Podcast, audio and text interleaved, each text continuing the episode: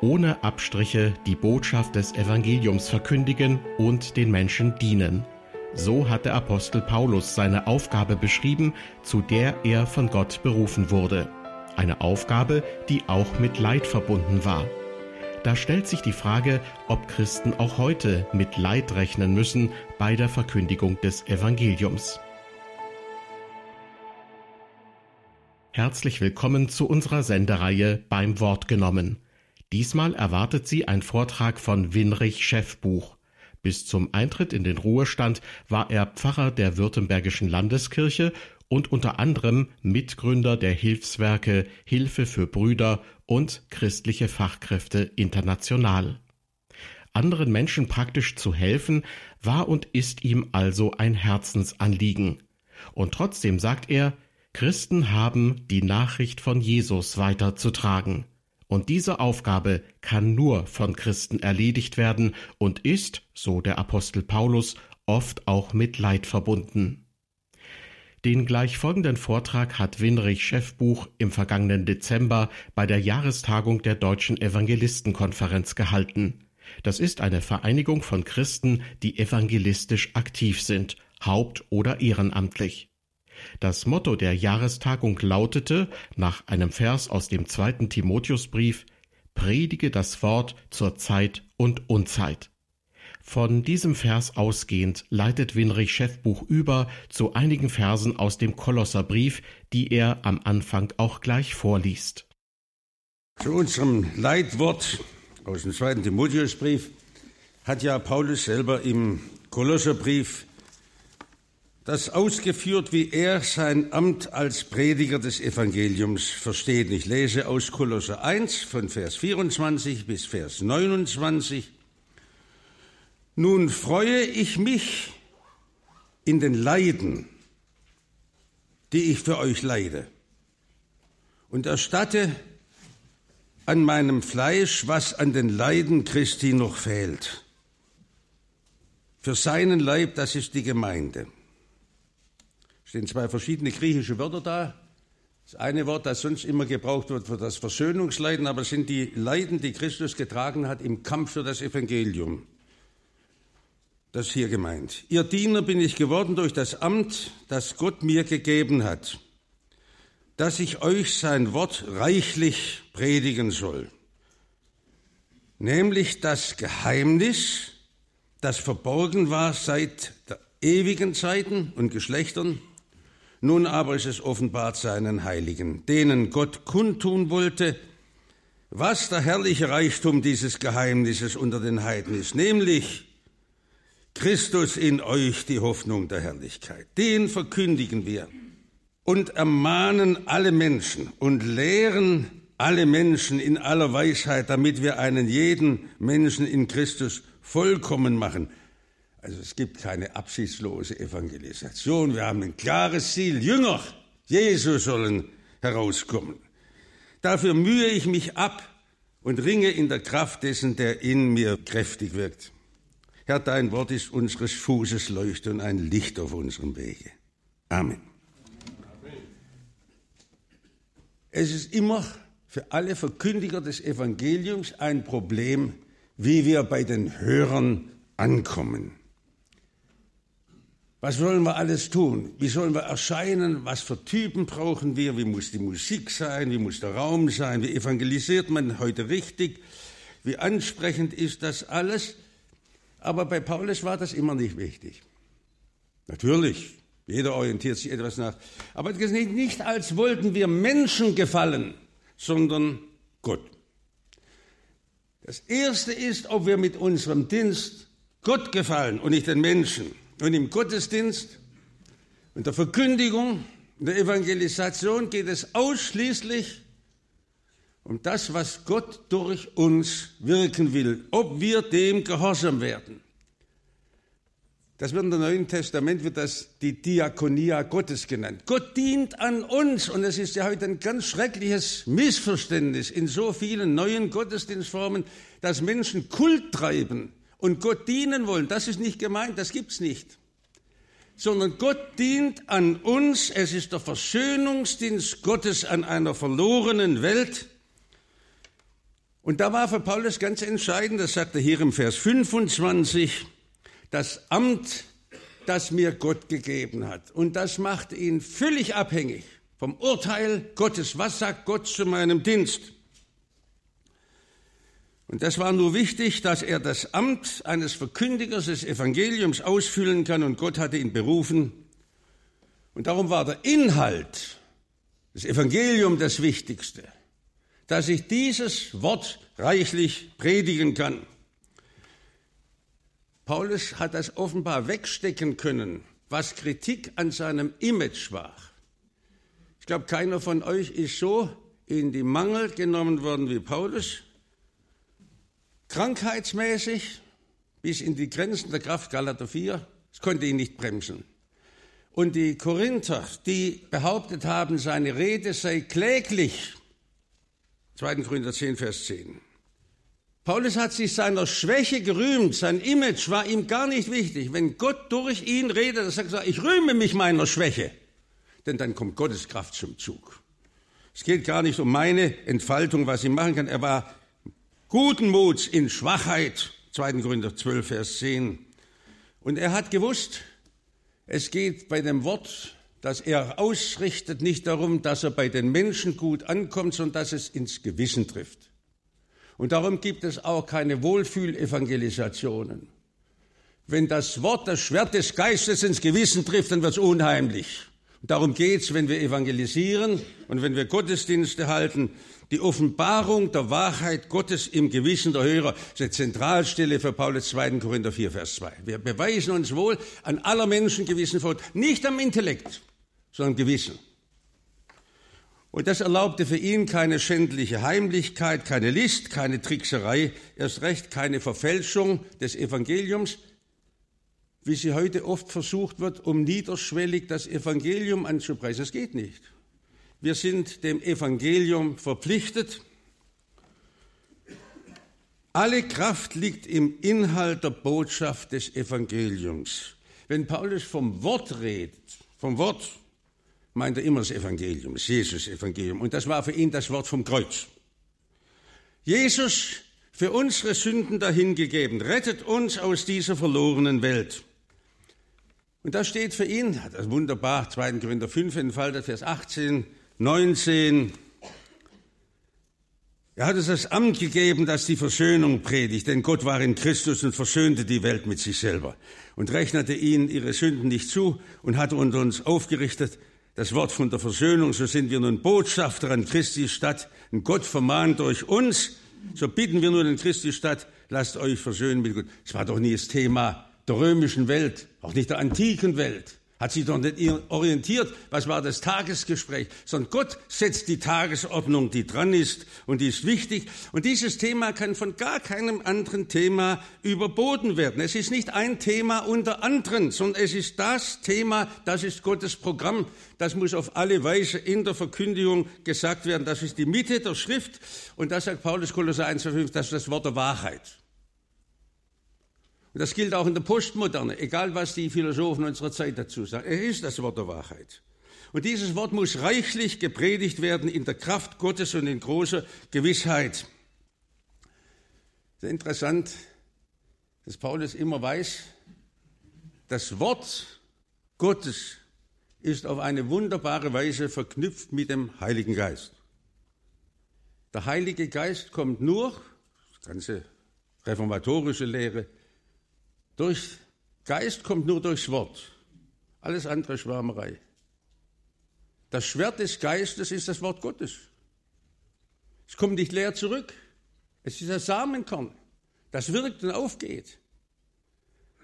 Und Petrus kann dann im ersten Petrus sagen, die Neugeburt geschieht durch Wasser und Geist, oder sagt durch den Samen des Wortes Gottes. So dass Wort Gottes und Heiliger Geist austauschbar sind und sich ergänzen auf eine wunderbare Weise. Und dann sagt hier Paulus im Vers 26, dass das ein Geheimnis ist. Er sagt nicht ein Rätsel, er sagt ein Geheimnis. Den Ungläubigen bleibt das Evangelium ein Geheimnis. Das war schon bei Jesus so. Und Jesus sagt in Lukas 17, Vers 25, dass er verworfen werden muss von diesem Geschlecht. die können ihn gar nicht annehmen. Das ist ein ganz schwieriger Dienst. Wir, wir haben ein Geheimnis zu verkünden, das die menschliche Vernunft mit ihren Fähigkeiten gar nicht begreifen kann. Und Paulus hat es gerade nochmal da in 2. Korinther 4, das ist sehr wichtig immer wieder. Der Gott dieser Welt hat den Ungläubigen den Sinn verblendet, dass sie das helle Licht des Evangeliums von der Herrlichkeit des Christus nicht sehen können. Es liegt nicht am Evangelium, es liegt an unseren Augen, dass wir es nicht erkennen können. Das Evangelium ist nicht von menschlicher Art nach der Weisheit der Welt, es ist ein Ärgernis, ja sogar eine Torheit, ein Blödsinn. Und darum die Verwerfung von Jesus und darum auch in unserem Dienst die verschlossenen Türen. Wir reden und wissen, Sie können es doch gar nicht erkennen. Darum die Frage, wie kann man dieses Evangelium erkennen? Wie hat es der fanatische Christushasser Paulus selber erlebt? Er war ja einem ganz radikalen Islamisten vergleichbar. Er hatte Freude, Christen zu töten. So steht es genau da im Evangelium.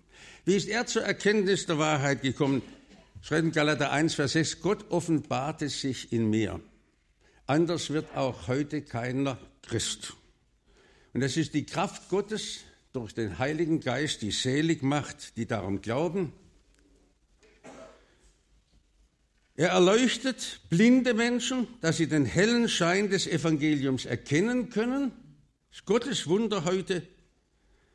Das ist ganz groß, wie man das erlebt heute bei Sintis und Romas und Indianern in ganz fremden Kulturen und wie plötzlich die Augen geöffnet werden, sie Muslime und Buddhisten, diese Erleuchtung zur Erkenntnis der Herrlichkeit Gottes in dem Angesicht von Jesus Christus. Allein durch die Verkündigung des Evangeliums geschieht dies. Und darum muss vom Leiden und Sterben von Jesus reichlich verkündigt werden, weil Gott will, dass alle zur Erkenntnis der Wahrheit kommen. Gott will erleuchten, aber er kann es nur tun über dieses, dass unsere Augen erleuchtet werden. Das ist ja eine komische Sache, dass gerade in der rationalen Aufklärung als Geistesgeschichte bei uns die Vernunft als die Erleuchtung gesehen wurde. Aber es ist großartig, dass Luther schon diesen Begriff der Erleuchtung benützte, in seinem Katechismus Erklärung des dritten Glaubensartikels, ich kann nicht aus eigener Vernunft noch Kraft an Jesus Christus, meinen Herrn, glauben und zum Kommen, sondern der Heilige Geist hat mich durchs Evangelium berufen, mit seinen Gaben erleuchtet. Gleich wird die ganze Christenheit werden durchs Evangelium erleuchtet, der Geist Gottes wirkt durchs Evangelium.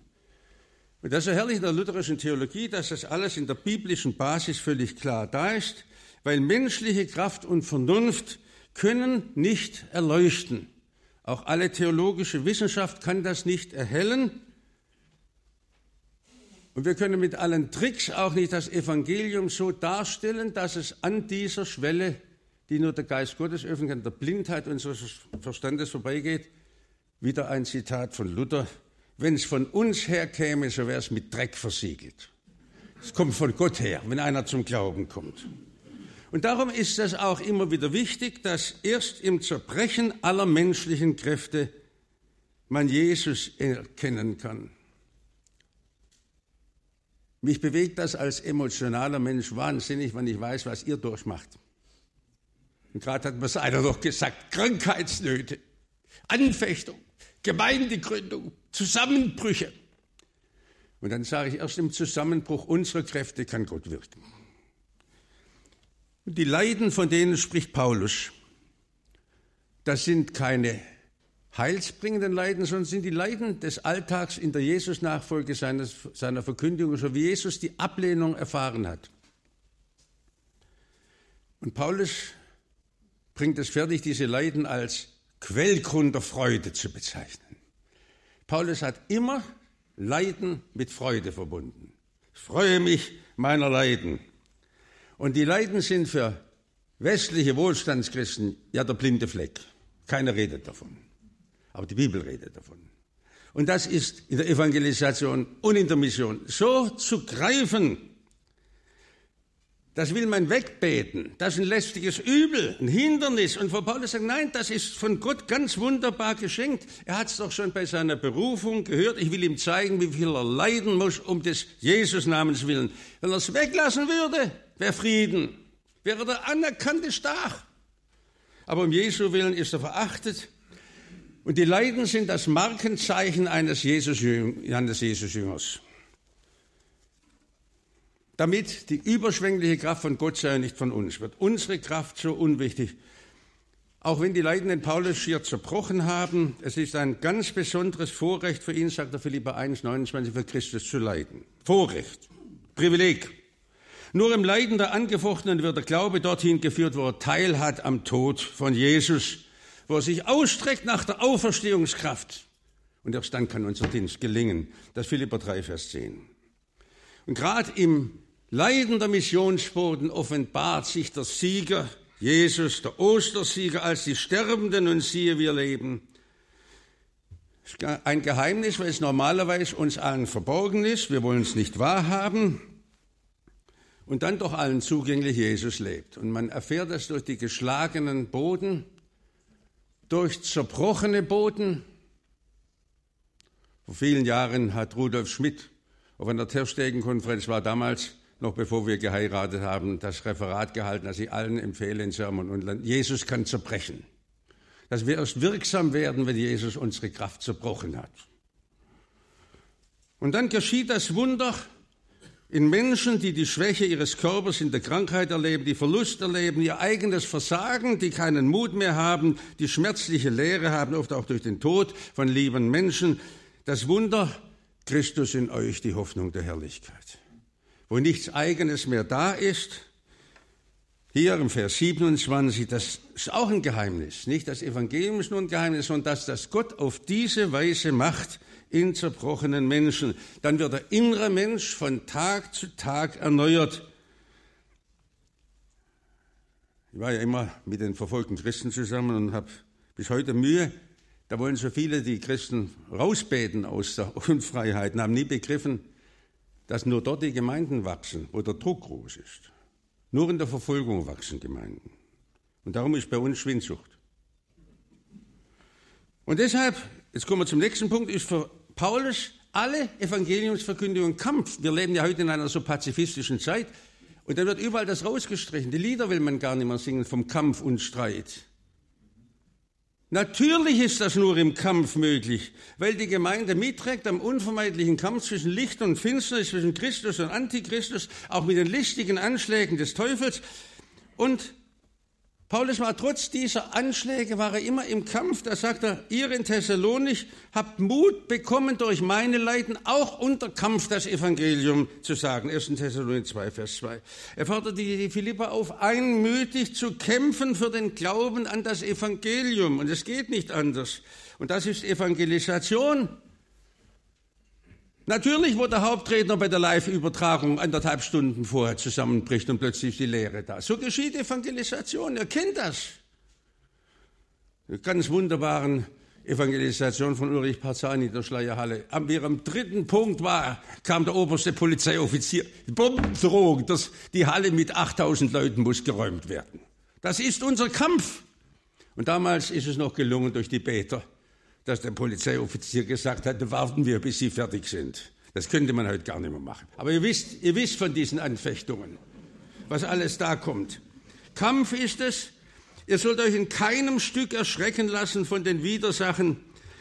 Er selber wurde ja kriminalisiert als Häftling, obwohl er nichts geklaut hat. Es war ihm gar nicht peinlich, sondern er war überzeugt, meine Leiden dienen dazu, dass die Brüder Zuversicht gewinnen, das Evangelium zu reden ohne Scheu. Und wir sind gewürdigt, für das Reich Gottes zu leiden in dieser Welt. Schon Jesus hat darauf hingewiesen, seine Jünger, dass seine Jünger, dass man gehasst werden wird um seines Namens, der Jesus-Name. Niemand in der Welt ist so gehasst wie Jesus. Die Menschen hassen Jesus, außer die, die dann Jesus-Jünger werden. Da ändert sich's. In der Welt ist man gehasst und kann ja, heute kann man sagen, nur wenn man diese Botschaft von Jesus aufgibt, können wir den Beifall der Gesellschaft, auch vieler Mitchristen in der Christenheit erhalten. Erst wenn wir aufhören mit unserer Jesus-Botschaft.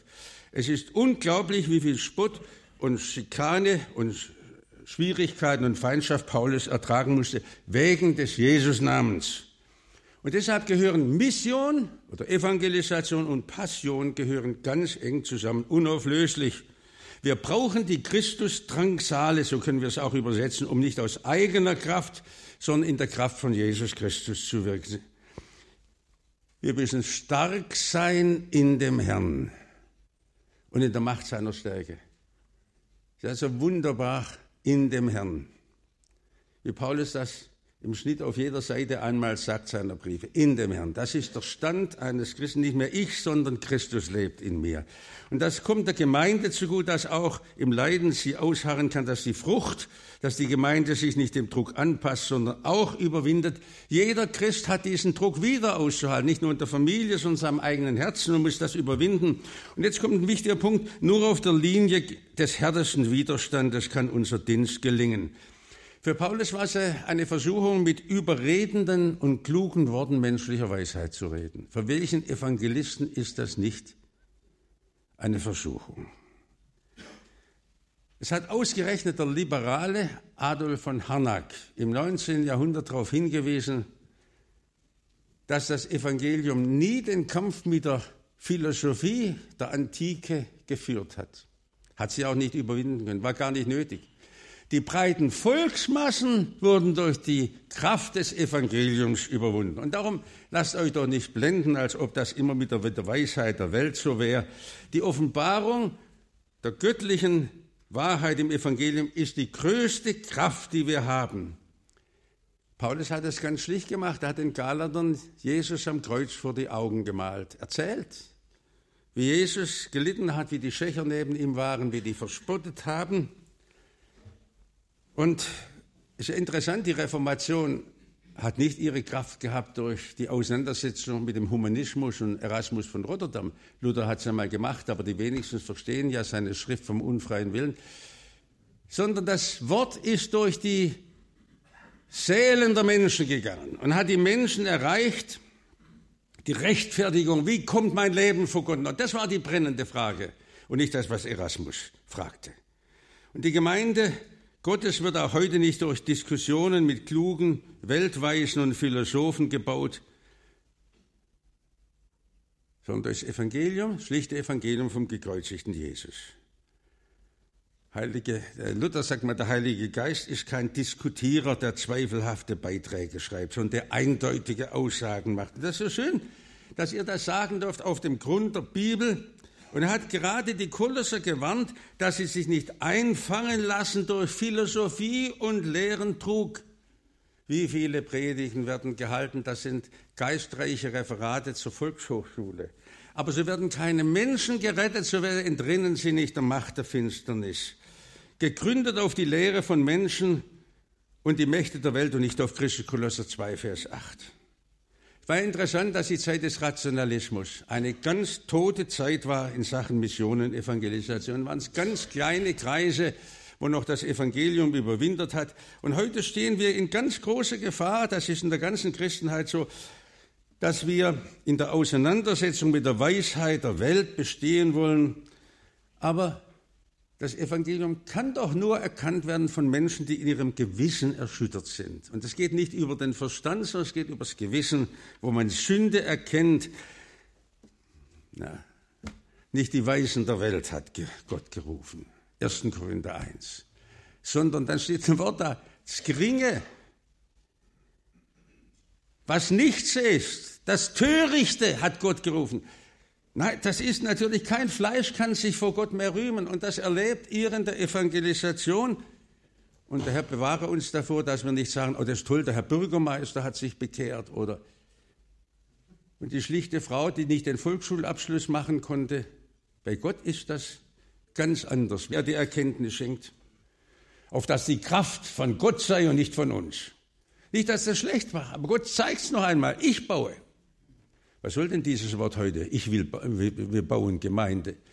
Der Herr Jesus sagt, ich will bauen Gemeinde. Das ist die große Verheißung. Wir dürfen ihm die Steine reichen. Wir dürfen mithelfen in seinem Dienst. Aber er macht das. Und jetzt kommt ein Zitat eines der allergrößten Missionare, Ludwig Krapf, aus deren Dingen 1848, der erste Missionar in Ostafrika, keine Bekehrung erlebt in 25 Jahren. Aber sagte, es wird einmal das Reich Gottes über Ostafrika hinweggehen, wie der Pangani-Fluss. Und heute sind die beiden größten Räume des Museums Ludwig Grapp von Johannes Rebmann gewidmet in Nairobi. Und jedes Schulkind in Kenia kennt im letzten Kral den Namen Ludwig Grapp, weil bei Gott das anders geht. Erst nach dem Tod ging das auf und er hat gesagt, das Reich Gottes ist immer nur im Untergang aller menschlichen Kräfte gegenwärtig. Er hat alle Niederlagen erlebt. So enttäuscht wie er war, das muss man in seinem Tagebuch lesen, und er hat gesagt, die große Not ist, dass Missionare, das gilt auch für Evangelisten, wenn sie keine Frucht sehen, sich verlegen auf Zivilisation. Heute kann man sagen, auf Sozialarbeit. Dann machen sie ein Kinderheim, sagt, da muss ich nicht mehr verkündigen. Oder im Kleinen, der Hausandacht, da ist Friede. Und er hat dann gesagt, der einzige Hebel, der das stumpfeste Heidenvolk aus den Angeln heben kann, ist das Wort vom Kreuz. Und das hat er für uns erkämpft und errungen und das können Sie bei allen Missionaren erleben. Und das ist im evangelistischen Dienst auch nie anders gewesen. Das hat schon Jesus im Evangelium provozierend herausgestellt und sagt, es prima, Gott Vater, wie du das gemacht hast. Du hast es den Weisen und Klugen verhüllt. Das ist doch nicht prima, doch. Weil man es nicht mit menschlicher Weisheit erkennen kann, aber die Unmündigen sind offenbar. Und darum sind die Klugen gar nicht ausgeschlossen. Aber die Klugen müssen einmal in ihrer Unmündigkeit vor Gott sich offen bekennen, wie alle anderen auch. Schwach. Im 19. Jahrhundert der große Theologe August Tolluk, der für uns heute noch wegweisend ist mit seinem Buch des Zweiflers Weihe.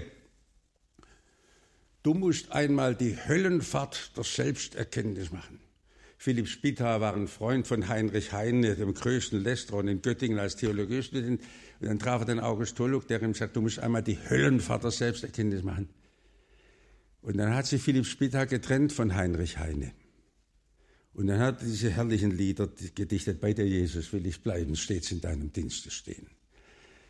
Und August Rische war es nicht anders, Schwiegersohn des Pfarrers von Nümbrecht, Genau, ein liberaler Student, stolz ist er immer der Mensch in seiner Selbstverwirklichung.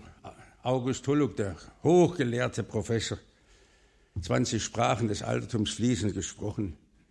Mach einmal die Höllenfahrt der Selbsterkenntnis, machst du die Himmelfahrt der Gotteserkenntnis. Und dann hat er das Lied gedichtet, Gott ist die Liebe. Ich lag in Banden der schnöden Sünde. Er sandte Jesus, den treuen Heiland. Und das geht auch heute nicht anders, auch wenn wir bei den Liedern manchmal vielleicht andere Worte wählen. Und trotzdem bleibt das für mich aktuell. Und das war auch die Gedankenwelt in Kolosse, wo die Mächte, Geister, Elemente, Engel, Visionen, innere Stimmen, Esoterisches hörten. Alles ist in Christus doch da. In Christus liegen verborgen alle Schätze der Weisheit und der Erkenntnis. Und ihr dürft das in Christus haben und erkennen. Man merkt das ja erst im Umgang mit Heiden, was alles sich bei den Leuten angelagert hat an Engelsglauben, Unsinn. Mir ist es aufgegangen im Südsudan, im Kriegsgebiet. Einer unserer Piloten ist ja, wir haben um einen, um einen, um einen Dollar eine Cessna gekauft von den Wycliffe und die sind, Martin Riebling aus Berlin ist immer 400 Kilometer weit ins Kriegsgebiet hineingefahren und hat die letzten Mitarbeiter dort versorgt. Und ich traf dort einen Prediger und sagte, was ist für dich das wichtigste Wort in der Bibel? Immer interessant. Er sagte dir, Hebräer 7, ich brauche keine Opfer mehr. Das Opfer Jesu ist ein für alle Mal. Und so ist es in allem. Durch Jesus haben wir Zugang, weil alles in ihm erledigt ist und wir durch ihn Frieden haben, durch den Heiligen Geist geoffenbart. Und auch dieses Geheimnis ist dort aufgetreten. Heiden, sie sind Miterben und Mitgenossen und sie brauchen gar nichts weiteres wie das Gottesvolk der Juden. Und deshalb ist es so groß, was uns Christus schenkt.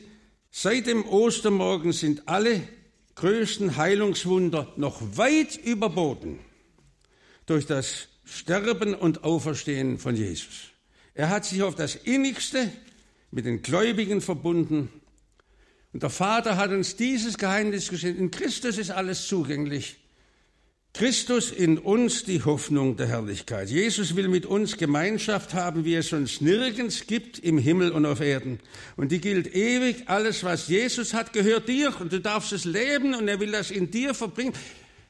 Sei bloß kein Hindernis für das Wirken von Jesus. Gib ihm Raum in deinem Leben. Spüren Sie nochmal, was am Anfang sagt, es ist so Gefahr, dass wir heute Gott loben wollen und Gott preisen wollen. Er hat ja die herrlichen Chöre im Himmel.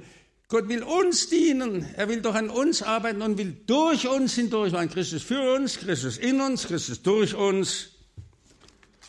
Schön, dass neulich dieses Büchlein rauskam im CLV-Verlag, kostet nur für 50 von dieser Konferenz noch einmal 1800 nach Napoleon in Memmingen im Allgäu, im bayerischen Allgäu, haben sich, waren wir die ganze Kette, 60 katholische Kapläne bekehrt. Und das hat angefangen am Sterbebett einer Frau, wo der Priester Martin Boos die Frau trösten will und sagt, Sie haben ja alle Gottesdienste, Sie haben ja so viel gute Werke, das rettet mich doch nicht vom Zorn Gottes. Was dann? Christus am Kreuz. Und der Martin Boos wacht auf. Man hat ihn ja eingesperrt, man hat ihn verlästert, man hat ihm gedroht, Inquisition wurde gemacht. Der Bischof Seiler hat die Hand über ihn gehalten. Das ist eine ganze Rede bis zum Henhöfer, wieder katholischer Prediger, der Erweckungsmann von Baden, Ignaz Lindl in Odessa wo das alles war. Und einer der Großen war Johannes Gossner, der dann nach Petersburg ging, dem gleich sein Seelsorger aus Nürnberg gesagt hat, werd nicht evangelisch, die evangelische Kirche ist so schwarz wie die katholische. Aber bleib bei Jesus. Bis der preußische König, als er zur Bethlehemskapelle nach Berlin kam, verlangt hat, er muss natürlich evangelisch werden, wie das für alle Beamten sich dann ziemt. Und so sagt nachher Johannes Gosner, er hat die Biografie geschrieben über Martin Bosch. Ich bin dafür, dass wir von den Glaubenszeugen lernen. Das ist doch noch viel toller, als was wir heute uns erzählen können.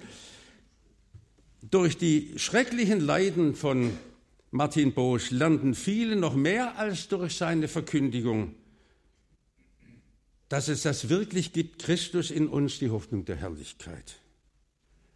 Und Gosner hat ja dieses Herzbüchlein verfasst. Das hat man eingestampft, als La Dinglingen in die, in die Insolvenz geraten. Schande das uns allen in der Kindheit den Weg gewiesen hat. Das Herz muss rein werden von Stolz und Eigenen, aber Jesus muss da residieren. Bei den geistlichen Gesetzen ist nochmal aufgenommen, auf dem Thron sitzt er. Aber das war so grandios, wie er so anschaulich machen konnte. Und das ist eine ganz aktuelle Botschaft für uns heute, weil es immer wieder kleine Gruppen waren. Es waren in der Mission immer, immer nur kleine Kreise, übrigens auch in den Freikirchen. Auch die Baptisten haben einst eine eigene Gesellschaft gründen müssen, weil die anderen Kirchenmitglieder oft nicht mitziehen können, die verstehen das. Auch in der Evangelisation werden es immer noch Freundeskreise sein, die das begriffen haben, wie eindeutig und klar das sein muss. Alle großen Missionspioniere haben nie die Frucht gesehen. Wann Hudson Taylor das heute sehen würde, was in China los ist? So unglaublich. Aber hat die Grundlage gelegt und wir brauchen nicht nach Erfolg schielen, sondern sehen, was Jesus macht. Und ich will das noch in einem Missionsbeispiel erwähnen. In Indien ist das so schwer, die Brahmanen mit ihrer großen Weisheit, 300 Millionen Götter, war immer wieder eine Herausforderung, das Evangelium mit diesem Kampf aufzunehmen. Die Missionare haben die Kastenlosen, die Ausgestoßenen erreicht. Die Christen sind immer noch aus der Schar der Ärmsten in den Slums gewachsen. Und die, dort war die hungern und dürsten nach Gerechtigkeit, wie Jesus gesagt hat, die das Evangelium aufgenommen haben vor ein paar Jahren hat der Sprecher der Dalits, der 150 Millionen Kassenlose vertritt, ein Atheist, gesagt, die Kirchen heute wollen sich mit dem Hinduismus anpassen. Sie suchen die Gemeinschaft. Und das ist der Verrat des Evangeliums. Da weist uns der Atheist darauf hin. Nur das Evangelium von Jesus ist das, was Menschen frei macht werden manche sein, die auch noch die Aufgabe wahrnehmen mit den Brahmanes. Und wir freuen uns auch über einige prominente Brahmanen, die wir kennen. Im Hinduismus gibt es für die Unberührbaren keinen Platz. Sie sind die Ausgestoßenen, aber Jesus hat sie nicht vergessen. Wie ich einst bei einem großen Hilfswerk war, haben die mich zur Rede gestellt, warum unterstützt ihr mit eurer Arbeit Hilfe für Brüder, die Evangelisten, die in den Slums evangelisieren. Diese Evangelisten, die schüren doch die Spannungen zwischen Hinduismus und Christentum und dann fliegen Steine und dann gibt es Sachen. Und neben mir war Sibi Samuel, einer Vertreter dieser gläubigen Jungen, die dort arbeiten, sagte, noch nie ist in den Slums ein Stein auf einen Evangelisten geworfen worden. Nur die Brahmanen werfen Steine. Die Ausgestoßenen, die hören zum ersten Mal, dass sie Kinder Gottes sind, weil sie bei Gott angenommen sind. Aber das weiß man, das sagt der, der Sachbearbeiter, ich war 20 Jahre in, hat das nicht gemerkt. Dass nur das Evangelium Freiheit schaffen, damit geniert euch auch nicht, wenn ihr sagt, ich habe keine Prominente unter meinen Bekehrungszahlen. So freut euch, dass Jesus wirkt. Und das haben viele erlebt. War 30 Jahre lang in Ludwig-Hofacker Kirche, kleines Pfarramt in Stuttgart. Und es hat auch schon die Weite wirken dürfen in all den Gemeindetagen, was wir alles dort angefangen haben die Großevangelisation mit Theo Lehmann und Ulrich Parzani in Stuttgart vorzubereiten und so weiter. Ludwig Hofacker hat in seinem Leben vielleicht 100 Predigten gehalten, mehr nicht. Und heute ist sein Predigtbuch noch des Lesens wert. Und wenn er seine Person ansieht, er hat ein Lieblingslied. Und ich meine, diese Lieder sollten wir alle nicht vergessen, weil sie für uns auch wegweisend sind. Wenn ich an mir selbst verzage, tröstet mich noch Gottes Macht dass ich es in dem Glauben wage, bis ich meinen Lauf vollbracht. Ist doch bei euch auch so? Dass man es kaum schaffen kann, weil die Kraft nicht von uns kommt, aber er, der Herr, und daran halte ich mich. Hang mein Herz an seinen Händen, was du nicht kannst, wird er tun. Das ist ein Lied von Philipp Friedrich Hiller. Das ist das Wesen der Gottesboten, Evangelisten zu allen Zeiten immer gewesen. Erst die Leiden schließen uns das Christusgeheimnis auf. Es darf doch nicht entscheidend sein, was wir für Jesus tun. Vielleicht heute in der Zeit des Machbarkeitswahns eine ganz besondere Versuchung für Evangelikale, zu sagen, was wir alles machen. Ohne ihn null und nichts. Ohne ihn können wir nichts tun. Das Gleichnis vom Weinstock. Seit Jesus war der verletzend. Ja, besteht die Gefahr, dass Petrus und Johannes was ohne Jesus tun? Ja! Wie viel Jugendarbeit geschieht ohne Jesus? Wie viel Diakonie geschieht ohne Jesus?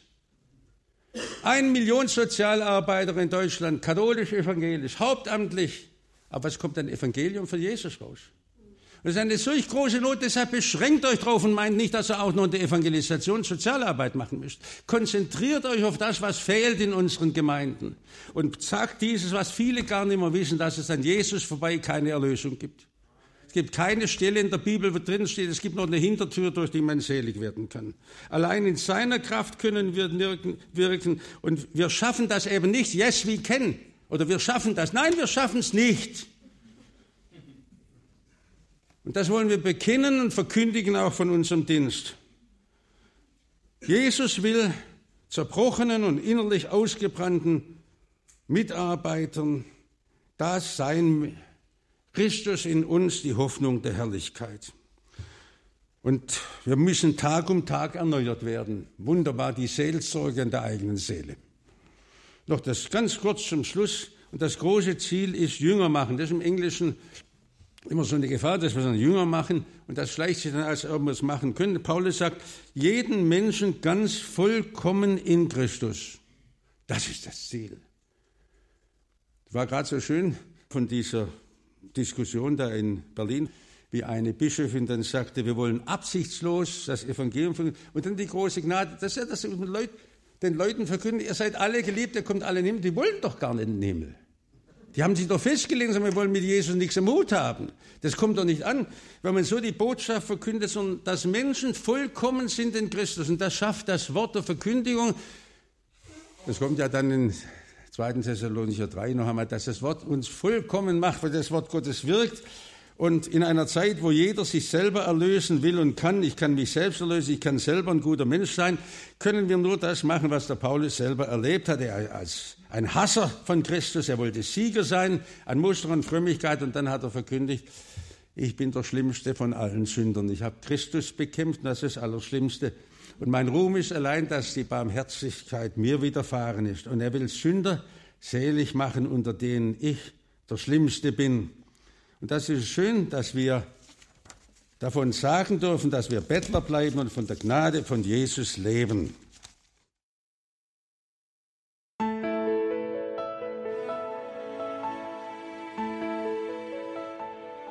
Die Kraft liegt in der Wahrheit. Unter diesem Titel hörten Sie einen Vortrag von Pfarrer im Ruhestand Winrich Schäffbuch. Er hat ihn im vergangenen Dezember bei der Jahrestagung der Deutschen Evangelistenkonferenz in Rehe im Westerwald gehalten. Ich bedanke mich nun für Ihre Aufmerksamkeit. Gottes Segen mit Ihnen.